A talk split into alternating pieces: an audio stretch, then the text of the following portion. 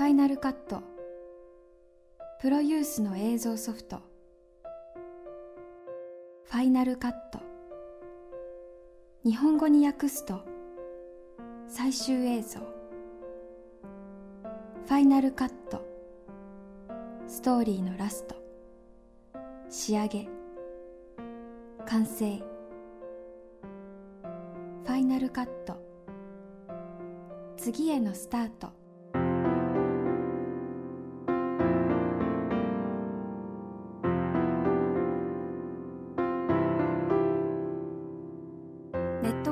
信するファイナルカット。今回のキーワードはプロデューサー。テレビドラマ映画の違いについて伊藤正明さんにお話を伺います。まあ、違いと言い出すとキリがないぐらい格論で言うと違いがいっぱいあるんですけどただ本来は根本的にはやっぱり脚本を作って撮るスタッフを決めて出演者を決めてでそれを宣伝かけて一般のお客さんに向けて打ち出していってでそれで楽しかったとか悲しかったとかつまんなかったとか言ってもらうってことのコンセプトにおいては何ら変わりがないんだと思うんですね。ただその現場においてすごく違うのは産業論としてやっぱ違いますから全然、えーまあ、例えば何て言うんだろう、えーと、テレビで言うと放送枠っていうものが基本的にはあるわけですよね、えー、例えば有名なところで言えばフジテレビの月9月9って言われるあの月曜9時の枠に、えー、遠山の金さんは間違ってもやらないわけでやっぱりその枠が打ち出してきてる、えー、ターゲットあそこで言えばいわゆるテレビでいう F1 と言われるねその若い女性を中心に視聴率を上げていくような企画をやっていく放送枠だと。いうこう枠のもう制約というかもう決定事項がありますよね。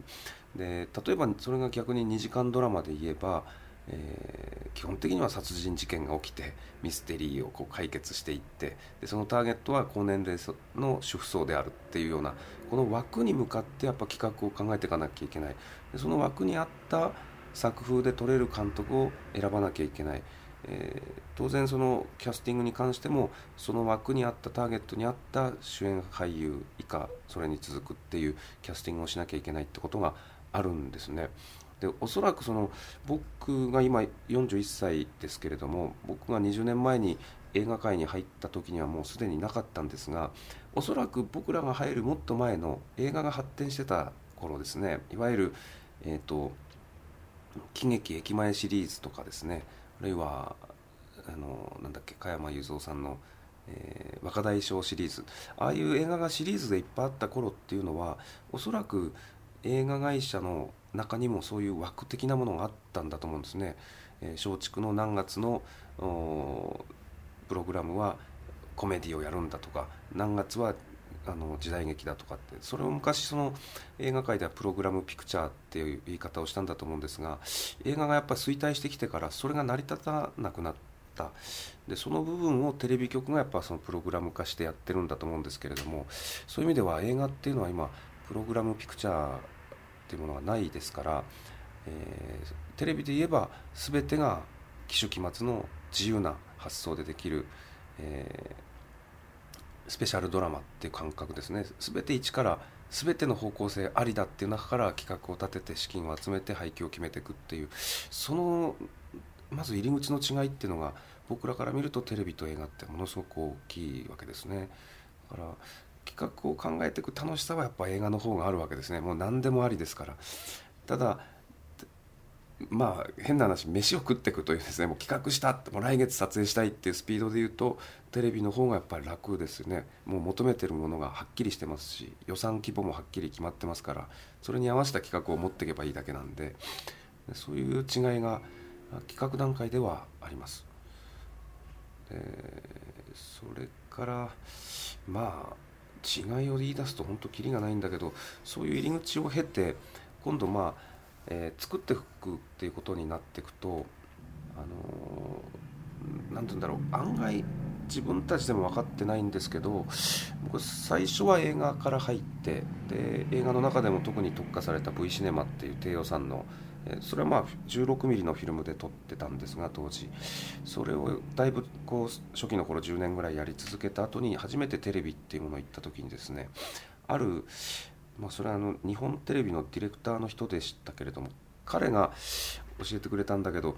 今でもなるほどなと思うんですが映画っていうのはやっぱり絵を作ってくんですね。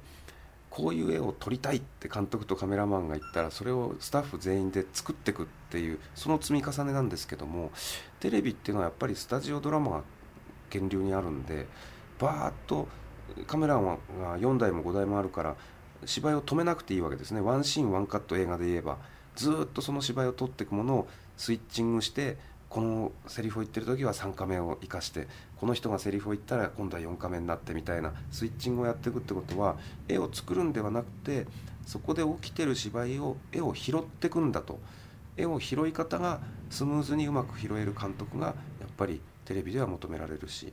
映画っていうのはやっぱりこだわってこだわってワンカットワンカット大スクリーンですからどのカットも見応えがある絵をとにかく頑張って撮ってつなぎ合わせていくっていうことが映画でそれがやっぱり全ての違いの原点なんじゃないかってその、えー、猪俣隆一さんという監督がそれは今でも確かにそうだなと思いますね。でこれはもうよくねあの映画人はテレビを見下したりなんかしててですね、えー、テレビなんかよなんていう若いスタッフが今でもいるんですけど僕はやっぱりそれナンセンスだなと思ってやっぱりシステムもあのマーケットも違うものを作ってる中で当然方法論もシステム論全て精神論からして違うわけでやっぱり両方やってきた中でどっちが上とか下とかどっちがいいとか悪いじゃなくて両方のやっぱそれぞれの持った特性の中の面白さがあるなと思いますね。視聴率そして興行成績実はその映画の資金回収っていうのは興行収益だけじゃなくていわゆる DVD であるとかテレビ放映権であるとかっていうその2時3時と続いていくもので特にその DVD の売り上げっていうものがものすごく回収の中のウェイトを占めてますよね。そうすると、まあ、基本的に興行収益が高いほど DVD も売れるっていう、まあ、連動性はあるんですけどもなんかこう興行成績が例えば良かったらいいんですよ。それいい時はバザーイってことになるんだけどダメだった時もまあでもまだ DVD があるしなみたいなですね。なんかこうグズグズした感じがあってで実際 DVD がパッと売り出されてイニシャル何本だったなんて頃にはみんなもなんかどうでもいいかみたいなことになんとなく現場はなっちゃうっていうこう段階的なものがあるっていうこう映画のなんかこうずるさというかぬるさというかまあ実際ね出資されてる方々はねそんなこと言ってられないんでこれはもう怒号が飛び交うようなね制作委員会みたいなこともいっぱいあるんでしょうけどもどっかで映画のなんかそういうこう何て言うんだろうぬるさっていうかいい加減さっていうことがある気がするんですね。でテレビはただもう視聴率で全てですから放送したってしかもそれは1日しかないわけですね基本的には。映画は1ヶ月もね、2ヶ月も場合によっては上映しててで集計が出ますけどテレビはもう一発勝負ですからバンと放送して翌日もう戦々恐々ですよね。もう8時半ぐらいから電話の前で待ってるとですね何パーだったっていうのがこう局からこう来るわけですね。もうそれが全てですからそのなんかあの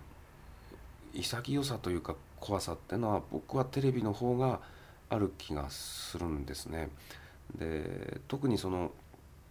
まあ、ドラマだけしか僕はやってないんですけれどもバラエティーですとねいろんな時間帯ってこととか、まあ、情報番組でも幅広いんだけど